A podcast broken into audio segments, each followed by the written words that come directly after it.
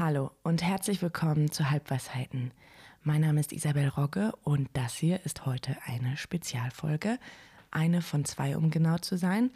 Ich weiß, ich habe euch am Ende der letzten Folge das Gespräch mit Mareike Kaiser versprochen und Mareike Kaiser wird sogar auch heute zu hören sein. Aber die komplette Folge mit ihr, ein wirklich schönes Gespräch, muss gerade noch mal warten. Denn Anfang letzter Woche hat sich eine familienpolitische Debatte entbrannt. Es geht um die mögliche Elterngeldkürzung für wohlhabende und reiche Paare und die, wie ich finde, davon sehr im Windschatten stehenden Forderungen zur Kindergrundsicherung und auch einer generellen Erhöhung des Elterngeldes für alle berechtigten Familien.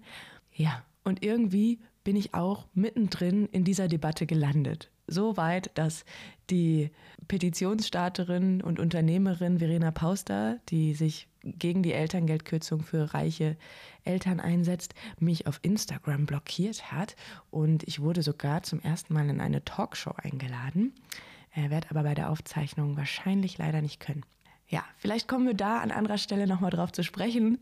Auf jeden Fall geht es heute um Familienpolitik, Aufmerksamkeit, um Machtdynamiken, um das aktuell sehr belastete Wort der Privilegien, um Gleichberechtigung und Solidarität. Und ich sag mal so, was gerade passiert, ist eigentlich eine moderne Form des Klassenkampfs.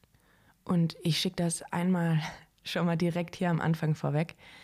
Ich bin grundsätzlich dafür, dass Frauen gleichberechtigt in diesem Land leben können, aber dann spreche ich von allen Frauen, von wirklich allen Frauen, von einkommensschwachen wie auch einkommensstarken Frauen. Und ihr wisst das als meine Hörenden schon längst, dass ich auch Armutserfahrung gesammelt habe. Und deswegen wird es mir hier und da an einigen Stellen sicherlich auch mal schwer fallen, gewisse Sätze von sehr wohlhabenden und reichen Menschen ganz sachlich ernst zu nehmen. Und ich finde, es ist so ein bisschen wie bei Not All Men, not all rich people sind scheiße. Aber es ist einfach so, dass Reichtum von wenigen dafür sorgt, dass viele arm sind. Und das ist einfach ein grundsätzliches Missverhältnis, was wir in Form von fairer Verteilung irgendwie lösen müssen. Und da gibt es einige Ideen, über die wir heute auch hier und da sprechen werden. In dieser Folge helfen mir unter anderem Mareike Kaiser, Journalistin und Autorin, hatte ich ja gerade schon gesagt, Helena Steinhaus von Sanktionsfrei und Michelle Franco, die Petitionsstarterin einer Petition zur Kindergrundsicherung. Okay, geht los.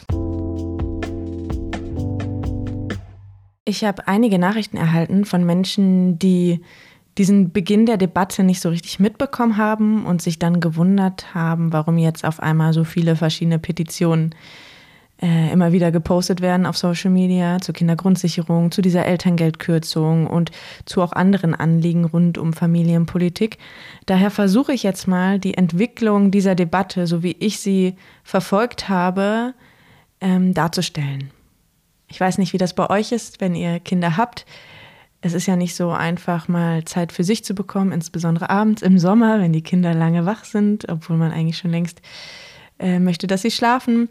Wir machen es so, dass wir bestimmte Tage haben, wo jeder seine Zeit im Kalender geblockt hat, damit er alleine was unternehmen kann. Und bei mir ist das immer dienstags. Und so bin ich auch am Dienstag, den 4.7. abends spazieren gegangen. Und da ich gerade ziemlich viel zu tun hatte für so ein Webinar, was ich entwickelt habe, habe ich Instagram von meinem Handy eigentlich gelöscht. Weil, ja, ihr wisst, wie es ist. Man prokrastiniert und macht eigentlich nicht das, was man machen muss. Ich musste aber einmal in meine Nachrichten schauen, weil ich einen Interviewtermin angefragt hatte und wissen wollte, ob es da schon Rückmeldungen gab und habe mich dann umständlich über den Browser bei Instagram eingeloggt. Und was passiert da natürlich? Ich gucke natürlich auch Stories und sehe lauter Stories mit dem Hinweis auf eine Petition. Und da steht Nein zur Elterngeldstreichung. Das interessiert mich natürlich, weil Elterngeld streichen ist generell Mist, ja? Es gibt ja genug andere Möglichkeiten in der Politik Geld zu sparen. Warum dann ausgerechnet bei Familien? Also recherchiere ich die Meldung dazu. Die Tagesschau schreibt jetzt schon dazu, Familienministerinnen Zahlen, 60.000 Familien verlieren wohl Elterngeldanspruch. Diese Änderung plant Bundesfamilienministerin Paus. Der Kreis der Elterngeldberechtigten soll verkleinert werden, indem die Einkommensgrenzen gesenkt werden. Künftig soll die Grenze für Paare bei 150.000 Euro zu versteuerndem Jahreseinkommen liegen. Aktuell liegt die Grenze bei 300.000 Euro für Paare und 250.000 Euro für Alleinerziehende. Und da steht auch, wie Paus ihren Schritt begründet. Im Haushalt 2024 hätten laut Paus alle Ressorts sparen müssen, 90 Prozent ihres Etats seien aber gesetzlich gebunden. Sie habe sich in dieser Situation dafür entschieden, nicht die Leistung zu kürzen. Also Paus hat sich jetzt hier laut ihren Aussagen dazu entschieden, sie will nicht das Elterngeld für alle kürzen, sondern sie hat sich dann dafür entschieden, bei den wohlhabenden Menschen zu entscheiden, dass dort die Grenze gesenkt wird. Ich denke mir jetzt, ja, das ist scheiße, aber irgendwie ist das mal in einer Scheißsituation der sozialste Move, den man bringen kann. Lisa Paus bringt jetzt also die Wählerschaft der FDP und Christian Lindner mit ihrem Move in Wallung. Daraufhin schaue ich mir die Petitionsseite genauer an. Von wem kommt denn jetzt überhaupt diese Petition genau? Verena Pauster. Ich weiß, das ist eine Unternehmerin, aber wer ist die denn? Sie ist eine deutsche Unternehmerin, Gründerin und Autorin laut Wikipedia und neben weiteren Posten war sie unter anderem schon mal Aufsichtsratmitglied bei der Commerzbank-Tochter Comdirect. Ähm, sie ist in eine Unternehmerfamilie hineingeboren, ja, das heißt, sie äh, ist auf jeden Fall auch Erbin und sehr vermögend. Und der frühere Bundespräsident Johannes Rau war der Mann ihrer Tante. Einer ihrer Urgroßväter war Gustav Heinemann, der dritte Bundespräsident. Also erstmal, niemand kann was dafür, in welche Situation er geboren wird, ob arm oder reich. Also no offense, dass das so ist. Aber das ist wichtig zu wissen, wenn wir uns jetzt den Verlauf der Debatte anschauen und mit welcher Rhetorik da gearbeitet wird. Bei dieser Petition, die sich dagegen einsetzt, die Einkommensgrenze beim Elterngeld bei Paaren von 300.000 Euro zu versteuerndem Jahreseinkommen auf 150.000 Euro zu senken, dazu steht im Text, Betroffen sind nicht die, die von ihrem Vermögen leben können, sondern viele Young Professionals und AkademikerInnen. Die meisten Haushalte, die diese Einkommensklasse erreicht haben und mit der Familienplanung beginnen, sind relativ jung. Es gab daher bisher wenig Spielraum, Geld für eine Kürzung, die mehr oder weniger aus dem Nichts kommt, beiseite zu legen. Und da muss ich ganz ehrlich sagen, what? Ich bin in relativer Armut aufgewachsen und habe im Studium auch nochmal Armutserfahrungen gemacht. Ich habe also studiert und bin Akademikerin. Ich musste BAföG beantragen, nebenher super viel arbeiten, weil ich aus einer Familie komme, die mich nicht finanziell unterstützen konnte.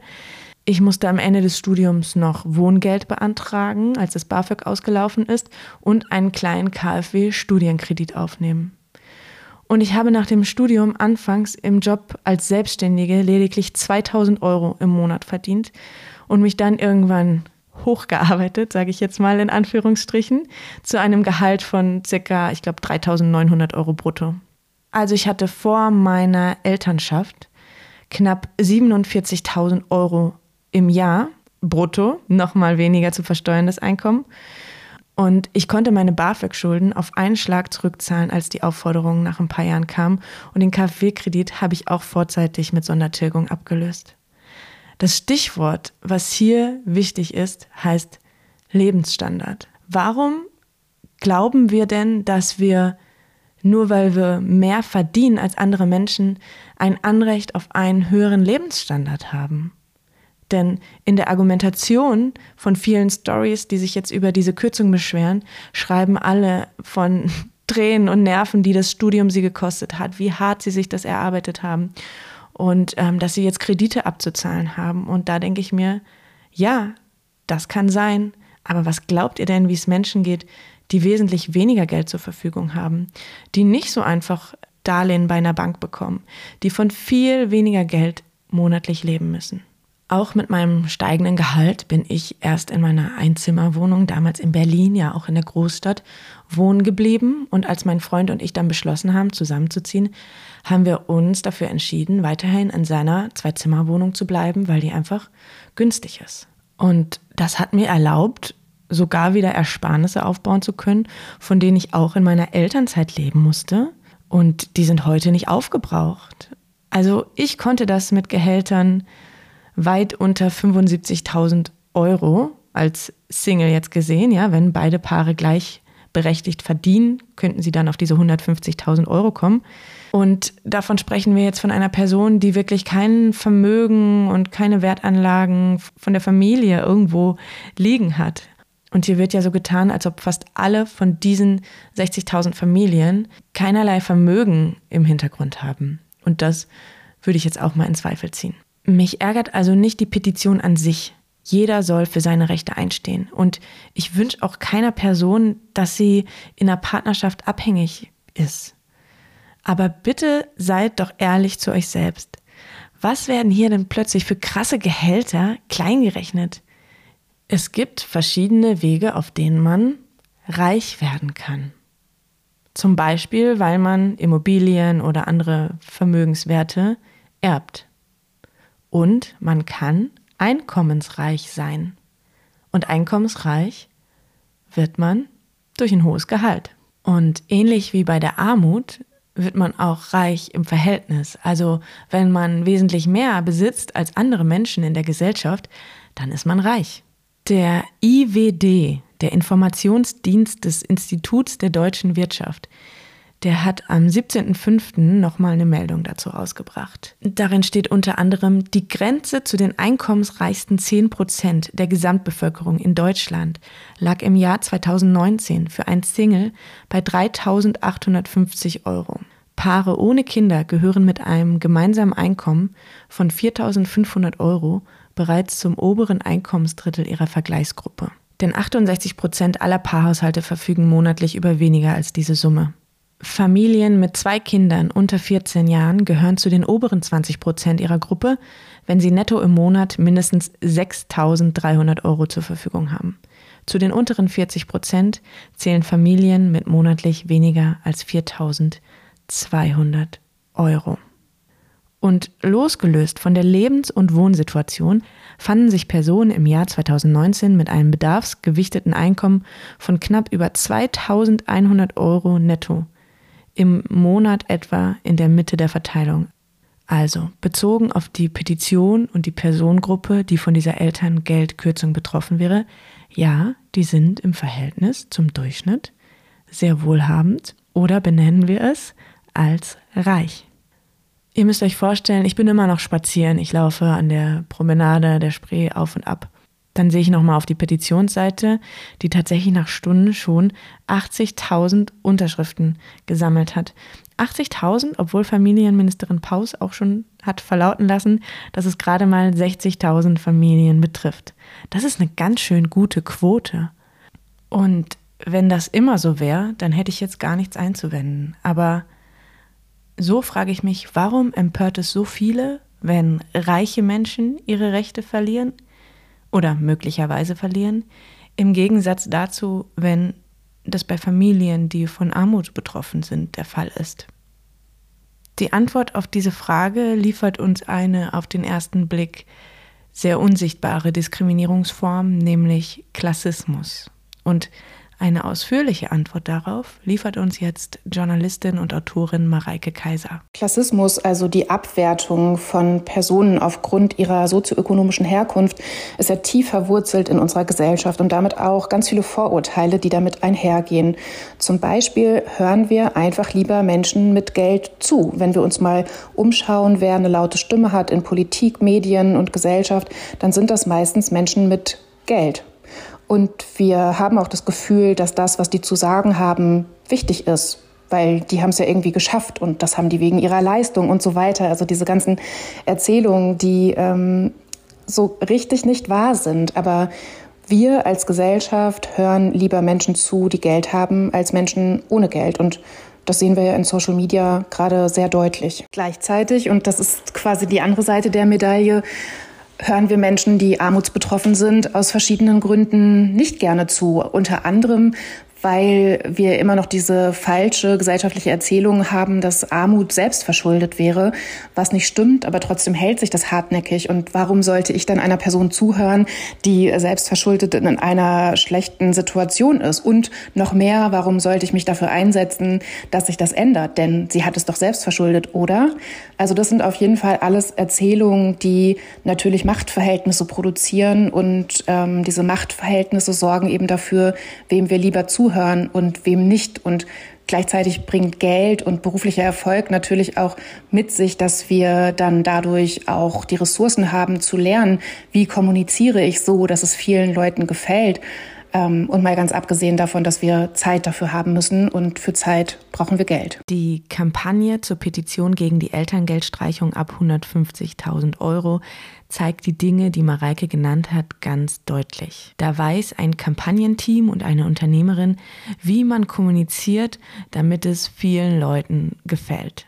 Ein Thema, was vorrangig wohlhabende und reiche Menschen betrifft, wird in der Rhetorik zu einem Thema der Allgemeinheit gemacht, zu einem, was die breite Mitte betreffe.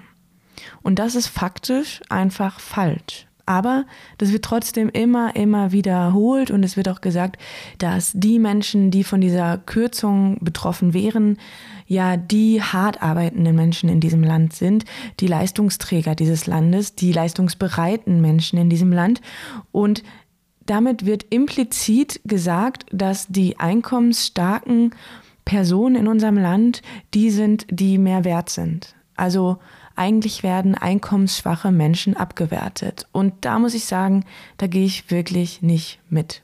Wenn man wie ich in einer Familie aufgewachsen ist, wo Menschen hart gearbeitet haben für sehr, sehr wenig Geld, dann ist das einfach eine absolute Frechheit. Einkommensschwache Menschen die in Berufen arbeiten, in diesen sogenannten systemrelevanten Jobs, die zum Beispiel als Erzieher arbeiten oder als Pflegerin oder als Reinigungskraft oder als Handwerker oder oder oder, die im Grunde das Fundament der Gesellschaft sind und dafür sorgen, dass andere Menschen Jobs nachgehen können, die dort sind, wo viel Geld vorhanden ist und die so viel Geld verdienen können, weil es andere Menschen gibt, die in der Zeit teilweise Care-Arbeiten und andere Aufgaben erledigen.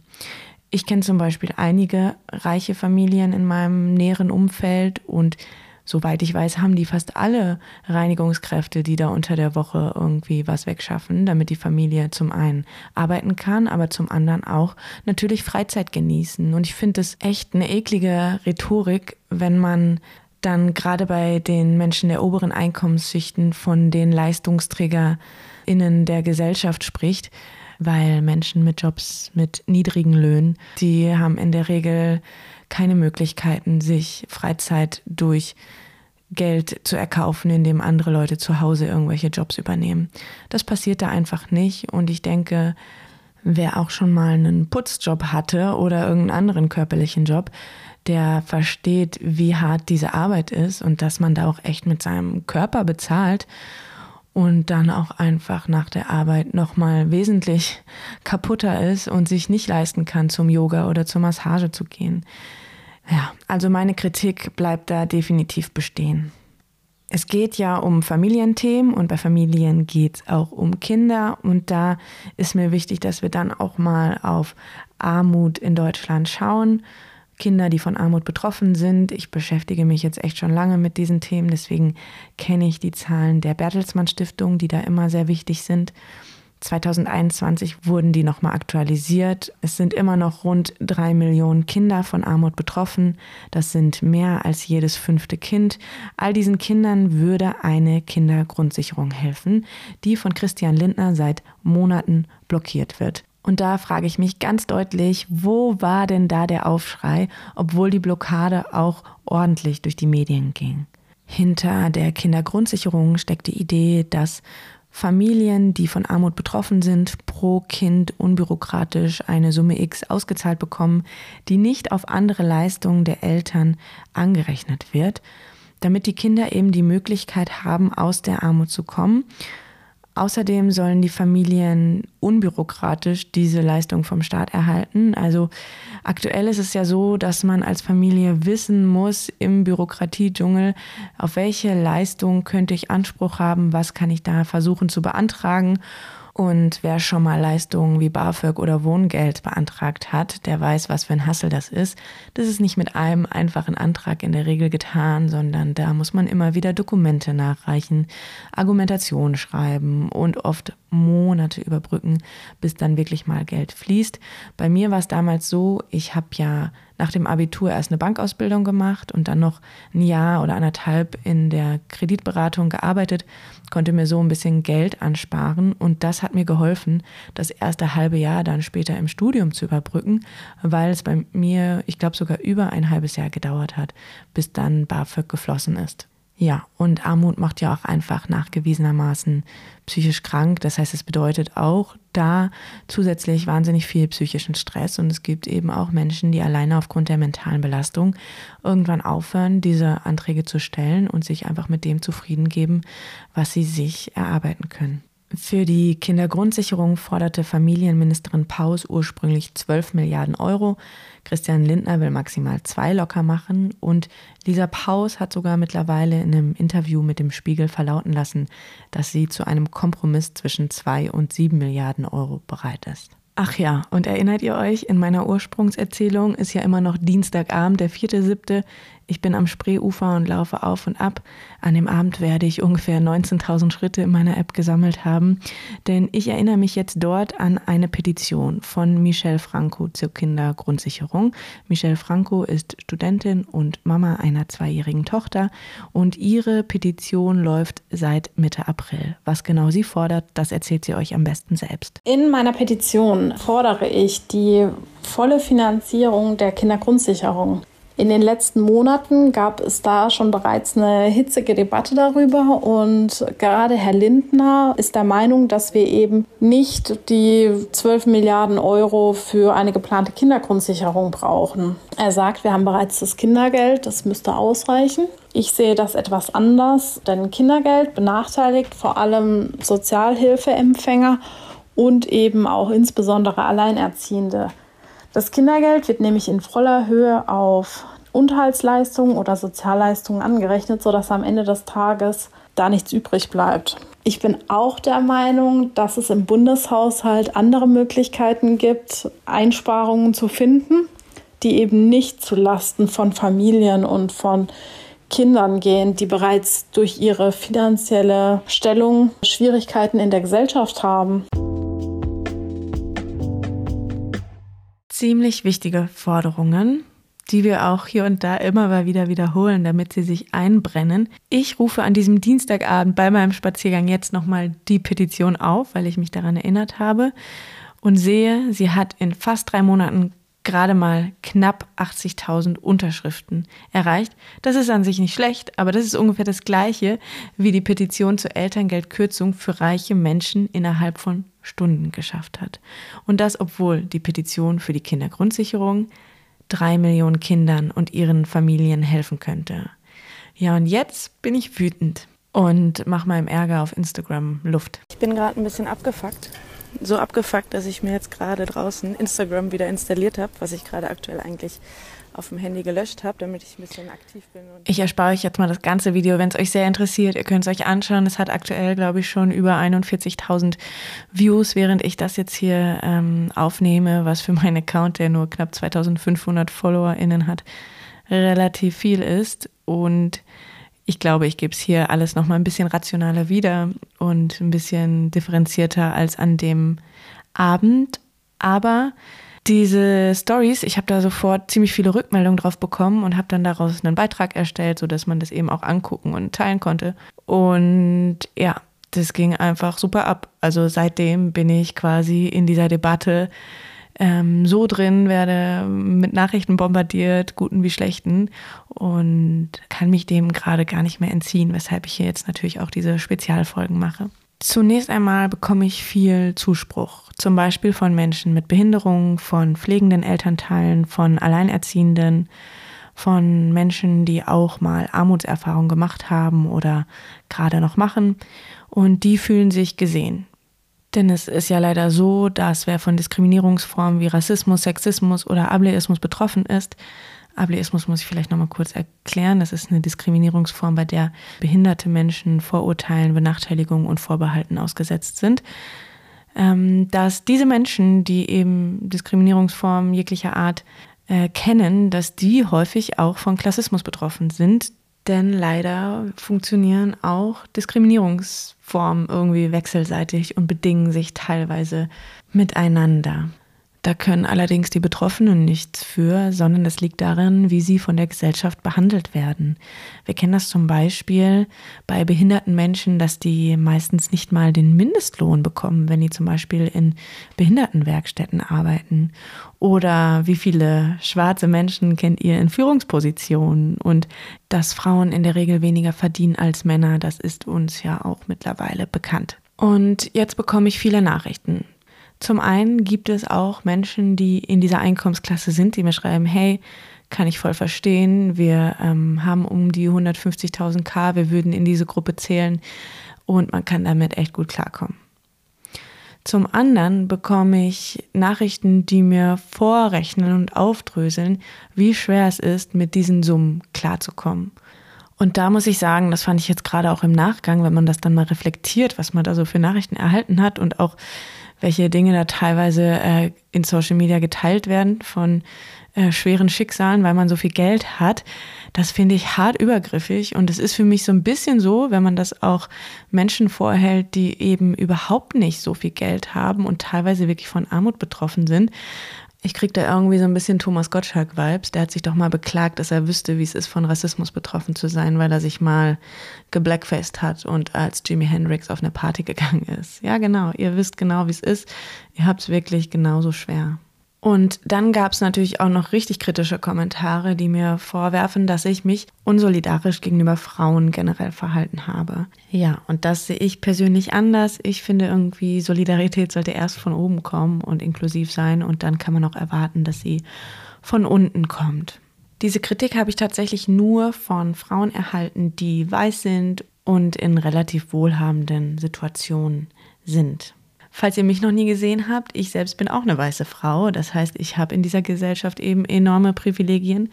Aber ich habe als Kind und als junge Erwachsene eben Armutserfahrungen gemacht. Und ich habe auch schon sehr oft erlebt, dass Menschen, wenn sie davon erfahren, dass ich mal arm war, dass sie davon überrascht sind. Es gibt zum Beispiel ein YouTube-Interview, das ich vor ein paar Jahren für eine Kampagne der Bertelsmann Stiftung gegeben habe, äh, zum Thema relative Armut. Da gab es einen Kommentar, den kann ich nicht so richtig vergessen. Darin stand in etwa, krass, die sieht ja gar nicht arm aus. Und ich sitze da halt einfach in einer kurzen Secondhand-Shorts von Levis und einem simplen grauen gerippten Shirt. Also das war auch, glaube ich, Secondhand gekauft. Und ja, ich habe an dem Tag vermutlich geduscht. Also was denkt ihr denn, wie arme Menschen aussehen? Äh, ja, einer obdachlos oder wie im Mittagstrash-TV, ne? Naja, zurück zur aktuellen Debatte. Wir die Kritik an der Kampagne üben, werden jetzt wirklich häufiger mit dem Begriff Whataboutism abgestraft. Das ist die rhetorische Strategie oder Diskussionstechnik, bei der eine Person von einer konkreten Kritik oder Frage ablenkt, indem sie eine Gegenfrage stellt oder auf eine andere Situation oder ein anderes Thema verweist. Es handelt sich um eine Art Ablenkungsmanöver, das verwendet wird, um die Aufmerksamkeit von einem bestimmten Thema abzulenken oder eine Diskussion zu entwerten.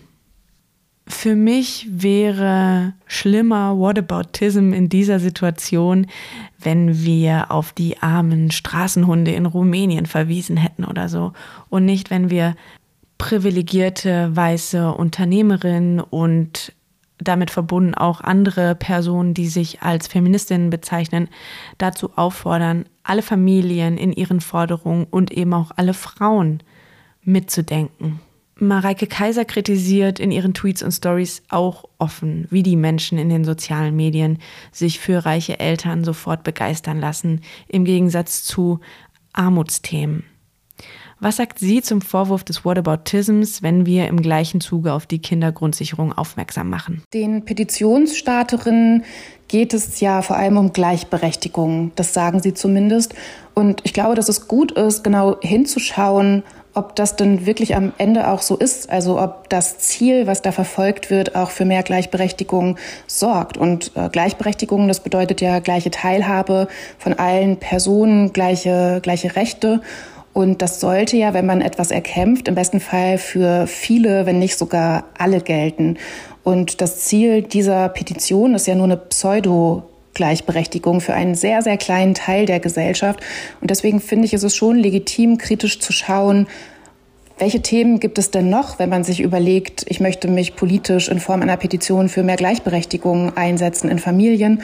Und dann wäre eigentlich die erste Sache, die ich sehe, sich gegen das Ehegattensplitting einzusetzen, das ja aktuell steuerlich Paare bevorteilt, die ein ungerechtes Einkommensverhältnis haben, wo eben meistens der Mann arbeiten geht und das Geld verdient und die Frau bleibt zu Hause. Also das wäre eigentlich die, das erste Thema, wogegen man eine Petition starten würde. Und direkt dahinter kommt dann natürlich die Kindergrundsicherung, die einfach mal kommen muss, damit alle Menschen gleiche Zugänge haben. Zum Beispiel zu der Frage, will ich Kinder bekommen oder nicht, will ich arbeiten oder nicht, können wir uns das leisten. Das heißt, ein kritischer Blick darauf, was Gleichberechtigung schafft für so viele Menschen wie möglich, ist gut und sinnvoll. Den Vorwurf des Whataboutisms, den können wir in diesem Fall auch an die Politik zurückgeben. Findet auch Helena Steinhaus, Gründerin von Sanktionsfrei. Sanktionsfrei, das ist ein spendenfinanzierter Solidartopf mit dem Ziel, behördliche Willkür im Jobcenter aufzudecken. Sanktionsfrei geht juristisch gegen solche Fälle vor und unterstützt Betroffene übergangsweise aus ihrem spendenfinanzierten Solidartopf. Ich wollte von Helena wissen, wie sie die Debatte gerade bewertet und sie bringt den Koalitionsvertrag der Bundesregierung auf den Plan. Die aktuelle Debatte ums Elterngeld, die lenkt völlig davon ab, dass wir eigentlich über die Kindergrundsicherung reden müssten. Und sie ist von der Ampel versprochen worden, schon im Koalitionsvertrag wurde festgehalten, dass das Existenzminimum für Kinder neu berechnet werden sollte in den letzten Monaten, also schon im Frühling, hat sich abgezeichnet, dass natürlich unser Finanzminister überhaupt gar kein Interesse daran hat, Geld in unsere Kinder zu investieren. Das ist wirklich ein Riesenskandal. Das betrifft super viele Menschen. Jetzt reden wir aber leider vor allem über die Herabsetzung der Einkommensgrenze für Elterngeld. Und da kann man sich mal ganz kurz angucken, das betrifft wirklich wenige Menschen. Das betrifft Menschen, die wohlhabend sind. Manche davon sind mit Sicherheit auch wirklich reich, weil ja bei Elterngeld Vermögen und Besitz überhaupt nicht bemessen wird. Und jetzt finde ich es wirklich interessant zu beobachten, wie sich in kürzester Zeit so eine erhitzte Debatte entzünden konnte, in der es darum geht, für die Emanzipation dieser ähm, Frauen zu kämpfen, die also von dieser Herabsetzung der Einkommensgrenze betroffen sein könnten oder betroffen sind. Das zeigt einfach, wie viel mehr Deutungshoheit genau diese Menschen auch besitzen über den öffentlichen Diskurs.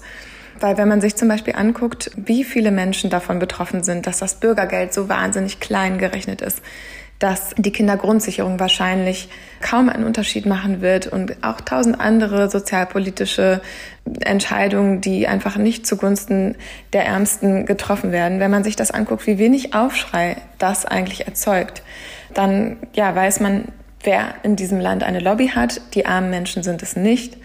Ich würde eigentlich erwarten, dass ein solidarischeres Miteinander praktiziert würde, dass eben auch ein solcher Aufschrei generiert würde, wenn es eben heißt, die Kindergrundsicherung soll maximal zwei Milliarden Euro bekommen, anstatt die veranschlagten 12 Milliarden Euro. Ja, und Helena Steinhaus hat auch Ideen, wie man so eine Debatte wirklich solidarisch führen könnte. Ich glaube, die Debatte könnte solidarisch geführt werden, indem die Wohlhabenden und die Reichen ihre Privilegien anerkennen würden, indem sie sich bewusst machen würden, manche wissen es natürlich, aber viele auch nicht, an welchen Stellen sie verdeckt Gelder vom Staat bekommen über ein unfaires Steuersystem, über ein Steuersystem, was Menschen unverhältnismäßig viel besteuert, die wenig haben und was Menschen, die viel haben und verhältnismäßig wenig besteuert. Ähm, und indem sich diese Menschen vielleicht auch dafür einsetzen, dass eben diese Strukturen verändert werden, damit mehr Chancengleichheit möglich wird. Weil ja auch entgegen einer Erzählung, die sich leider immer noch hält, Geld nicht von Leistung kommt. Also viele Menschen, die kein Geld haben, leisten wahnsinnig viel, aber sie werden einfach nicht gut dafür entlohnt und sie befinden sich in Strukturen, ja, in denen es wahrscheinlich auch nie, niemals anders sein wird oder aus denen es schwierig ist, herauszukommen. Kurzer Einschub nochmal von mir. Die Bundesregierung veröffentlicht seit einigen Jahren Armuts- und Reichtumsberichte. Der aktuellste, den man downloaden kann momentan, ist der aus 2021. Und da steht, ich zitiere, für Personen aus den unteren sozialen Lagen sind die Aufstiegschancen seit den 1980er Jahren kontinuierlich gesunken. Im Fall der Zugehörigkeit zu der im Forschungsvorhaben als Armut bezeichneten Lage ist die Wahrscheinlichkeit, ihr auch in der nächsten Fünfjahresperiode noch anzugehören, seit Ende der 1980er Jahre von 40 Prozent auf 70 Prozent angestiegen. Zitat Ende. Also nur mit Fleiß und Leistungsbereitschaft scheint das irgendwie nicht so gut zu funktionieren. Aber sorry, ich habe Helena mittendrin unterbrochen. Und ja, gut verdienende oder reiche Menschen haben entweder geerbt oder haben ein gutes Netzwerk gehabt oder viel Glück. Ähm, äh, natürlich haben auch sie geleistet, aber ich glaube eben, es ist ganz wichtig, dass wir den Leistungsbegriff von Vermögen und Einkommen irgendwie entkoppeln. Den Leistungsbegriff Begriff von Vermögen entkoppeln. Ich glaube, da können viele von uns mit relaten, dass wir da auch bei uns selbst einfach noch viel zu tun haben.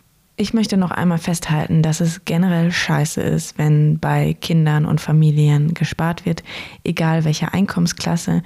Helena hat auch direkt einen Gegenvorschlag und erklärt, warum sie es total einleuchtend findet, dass man eben nicht bei Kindern sparen sollte. Es gibt ja ganz viele Bereiche, in denen wir sparen könnten. Zum Beispiel könnten wir weniger Geld in klimaschädliche fossile Subventionen investieren, was wir jährlich mit rund 60 Milliarden Euro machen. Da könnte man einfach jeden dritten Euro in die Hand nehmen und stattdessen in unsere Zukunft, also in unsere Kinder investieren und man hätte schon 20 Milliarden für eine Kindergrundsicherung und man könnte sogar noch superreichen Elterngeld auszahlen. Also ich glaube, es gäbe viele Möglichkeiten. Die Frage ist einfach, ist es politisch gewollt? Weil ähm, alles, was wir hier so haben an Verteilungsfragen und an Verteilungsrealitäten, ist ja kein Naturgesetz, sondern es sind immer politische Entscheidungen ja, warum soll nicht an den Kindern gespart werden? Ähm, ich finde die Frage total einleuchtend, weil einerseits ähm, ist es natürlich, sage ich mal, unfair, dass Kinder ähm, von vornherein unterschiedliche Startbedingungen haben, weil sie per Geburt in Umstände versetzt werden, die ihnen das eine ermöglichen und das andere erschweren.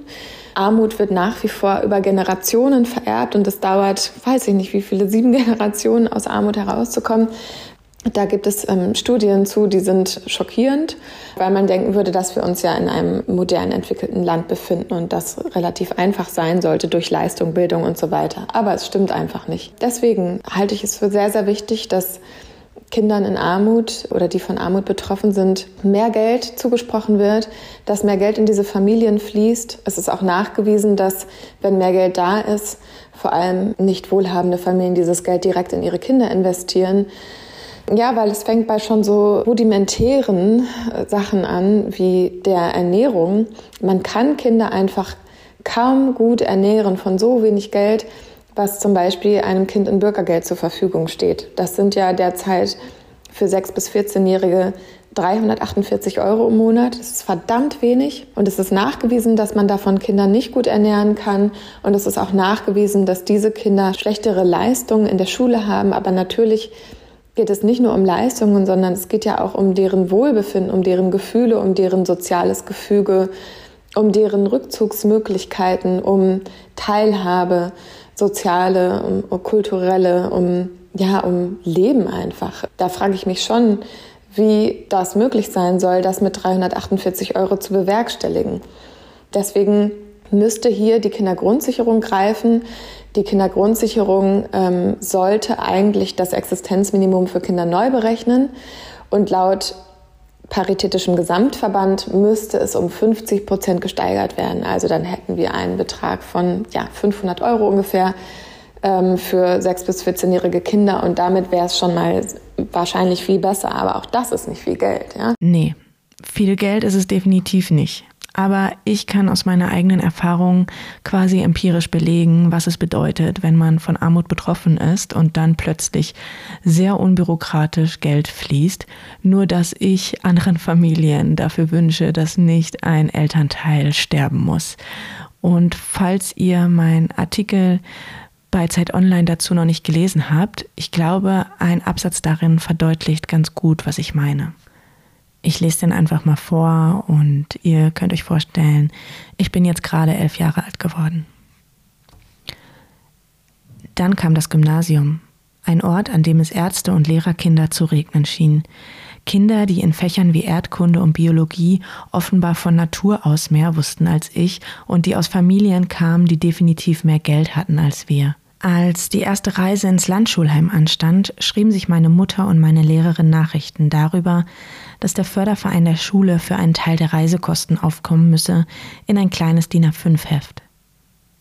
Mir fiel auf, dass ich die Einzige war, die in dieser Zeit hin und wieder nach dem Unterricht mit dem Heftchen nach vorn ging. Das Gefühl dieser wenigen Minuten vorn am Pult trage ich bis heute unter meiner Haut. Das Flüstern der Lehrerin, das mir zu laut erschien, das Warten darauf, dass der Moment vorbeizieht, in der Hoffnung, dass niemand fragen würde, was ich davon gemacht habe. Abgelöst wurde diese stille Scham über zu wenig Geld von einer Scham des Schweigens über den Suizid meines Vaters. Ich erfuhr es am vorletzten Tag im Landschulheim und so fragmenthaft und verschwommen die Zeit danach für mich ist, weiß ich doch noch bis heute, dass wir auf das Geld des Fördervereins nun nicht mehr angewiesen waren, da wir für einige Jahre Erziehungs- und Halbwaisenrente erhielten. Der Tod meines Vaters öffnete meiner Schwester und mir einige Türen, die uns vorab verschlossen geblieben waren. Plötzlich konnten wir zum Tanzunterricht oder mit Freundinnen ins Eiscafé oder Kino gehen. Der Suizid meines Vaters machte viele Dinge schwerer, doch der Zugang zu Geld wurde auf makabere Weise leichter. Das schlimmste Erlebnis meiner Kindheit verschaffte mir eine Messerspitze von dem, was ich davor nie besaß. Ökonomisches Kapital. Ich glaube, der Absatz aus dem Artikel bringt das irgendwie gerade besser auf den Punkt, als wenn ich das jetzt irgendwie neu formuliere und ihr versteht hoffentlich, was ich meine. Und dieses Geld war auch total relevant für meinen weiteren Berufsweg. Ich konnte mir nämlich nur dadurch so viel ansparen, dass ich einen Führerschein bezahlen konnte und meine Ausbildung zur Bankkauffrau, die wäre damals ohne Auto eigentlich gar nicht möglich gewesen, denn man musste ständig, ich glaube alle sechs oder acht Wochen, die Filiale wechseln und war da auch immer auf irgendwelchen Dörfern, wo teilweise gar kein Bus hingefahren ist. Es geht in dieser Debatte also auch bei den Leuten, die Kritik üben, nicht darum, arm gegen reich auszuspielen. Aber wir möchten gerne, dass Privilegien anerkannt werden und der künftige Kampf für Gleichberechtigung eben alle Menschen mit einschließt. Und so ähnlich wie ich sieht das auch Helena Steinhaus. Mir ist wichtig nochmal ähm, zu betonen, dass es mir gar nicht darum geht, die einen gegen die anderen auszuspielen. Aber ich glaube, es ist einfach super wichtig, dass wir uns selbst bewusst sind, wo wir eigentlich stehen im, sag ich mal, Vermögensranking und Einkommensranking in der Gesellschaft und dass wir vielleicht auch von uns selber wissen, über wie viele Gelegenheiten der Staat uns, je nachdem, wo wir stehen, eben auch über ein ungerechtes Steuersystem Gelder zur Verfügung stellt. Also manche können es bestimmt nicht mehr hören, aber check your privileges ist einfach auch hier, finde ich, die Aufforderung und dem sollten wir uns alle stellen und dann sollten wir gucken, wie wir Ressourcen und damit auch Chancen gerecht verteilen können. Mir hat die Spiegelkolumne von Samira El-Ouazil zum Thema total gefallen. Der Artikel ist leider hinter einer Paywall und da muss ich mich auch nochmal bei einigen von euch Instagram-Followern bedanken, die mir diese Woche echt einige Links geschenkt haben. Ich kann den definitiv empfehlen, gerade wenn man wohlhabend ist. Der heißt, Sie sehen das Problem nicht. Und Samira El-Wazil hat ja auch mit Friedemann Karik einen Podcast, der nennt sich Piratensender Powerplay.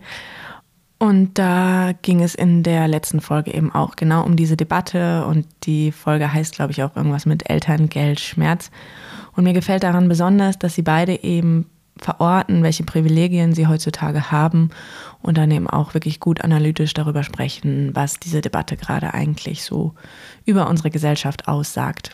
Ich habe letzte Woche auch direkt nochmal verorten wollen, wo wir als dreiköpfige Familie in Berlin in einer ungefähr 65 Quadratmeter Wohnung noch relativ kurz nach der Elternzeit äh, stehen.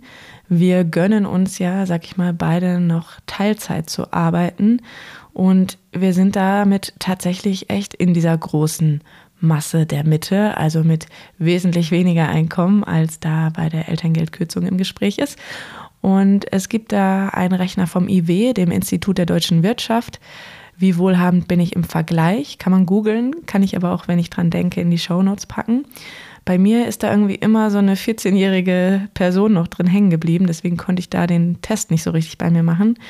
Es gibt aber auch noch einen Rechner von der Zeit, wo man eben sich selbst mit seinem Gehalt und mit seiner Wohnsituation verorten kann. Und da kam das eben bei uns mit der Mitte der Gesellschaft raus. Das war jetzt schon eine ganze Menge Input heute, aber ich hoffe, dass das relativ anschaulich war. Ich habe noch weitere wichtige Statements gesammelt von Menschen, die sich für die Rechte von Familien einsetzen. Zum Beispiel dafür, dass das Elterngeld generell ähm, an die Inflation angepasst wird oder weil sie sich auch als pflegende Elternteile im aktuellen Diskurs ganz schön weggehauen fühlen ich habe mich jetzt entschieden, die nicht einfach hier so stiefmütterlich mit ans Ende zu packen, sondern ich möchte ihnen gerne den Raum geben, den sie auch verdienen. Und deswegen werden wir in einer nächsten Spezialfolge nochmal da weitermachen, wo wir jetzt aufhören. Und Social Media ist ja immer so Fluch und Segen zugleich. Ich habe mich über vieles in der letzten Woche, was da so gepostet wurde, geärgert. Aber es gab auch einige Beiträge, die ich absolut bereichernd und reflektiert fand. Und ich möchte irgendwie jetzt mit einem Zitat davon herausgehen. Und zwar ist es ein Zitat von Kelsey Denard. Die hat nämlich einen Auszug aus ihrem Essay Elterngeld-Eklat, Klassenkampf von oben auf Instagram geteilt. Ich zitiere das mal. Millionen von Menschen leben jeden Tag in der Notwendigkeit, ihr Einkommen genau durchrechnen und ihren Lebensstandard immer wieder in Frage stellen oder tatsächlich reduzieren zu müssen. Da ist durchaus zu Recht zu erwarten, dass jemand, dessen Haushaltseinkommen zu den oberen 5% gehört, im Zweifel seinen Lebensstil auch entsprechend anpassen kann oder im Vorhinein entsprechende Polster anlegt. Immer wird genau das bei armen Menschen immer wieder angeprangert, dass man sich doch finanzielle Polster und Stabilität anlegen solle, bevor man Kinder bekommt, statt sich auf den Staat zu verlassen. Jetzt plötzlich erzählen aber genau diese oberen 5% der Einkommensschichten, dass sie genau das nicht können. Zu teuer seien die Kreditraten fürs Haus oder die Stadtwohnung in Berlin, deshalb seien sie auf das Elterngeld angewiesen. Diese Aussagen sind so entlarvend, weil sie den Klassismus und mangelnde Solidarität dieser Menschen und in unserer Gesellschaft offenlegen. Die Anspruchshaltung ist klar. Wer vermeintlich nichts leistet, soll sich bestmöglich disziplinieren. Wer allerdings schon sehr viel mehr Geld hat als die Durchschnittsbevölkerung, erhebt Anspruch darauf, den eigenen Lebensstil staatlich unterstützen zu lassen. Ja, das fand ich irgendwie total treffend formuliert. Kelsey Denard, sie wird mit C vorne geschrieben. Ein ganz, ganz toller Account, von dem man gerade sehr, sehr viel mitnehmen kann. Zum Abschluss hau ich jetzt noch einen sehr passenden Track auf die Halbweisheiten-Playlist. Die gibt es ja auch noch. Die findet man einfach, wenn man Halbweisheiten bei Spotify im Suchfeld eingibt. Den Track höre ich schon seit Wochen on repeat und irgendwie finde ich, dass der jetzt auch super passt. Und zwar ist der von Absilon und Louvre 47 90 Kilo. Und damit sage ich ciao, ciao, bis zum nächsten Mal.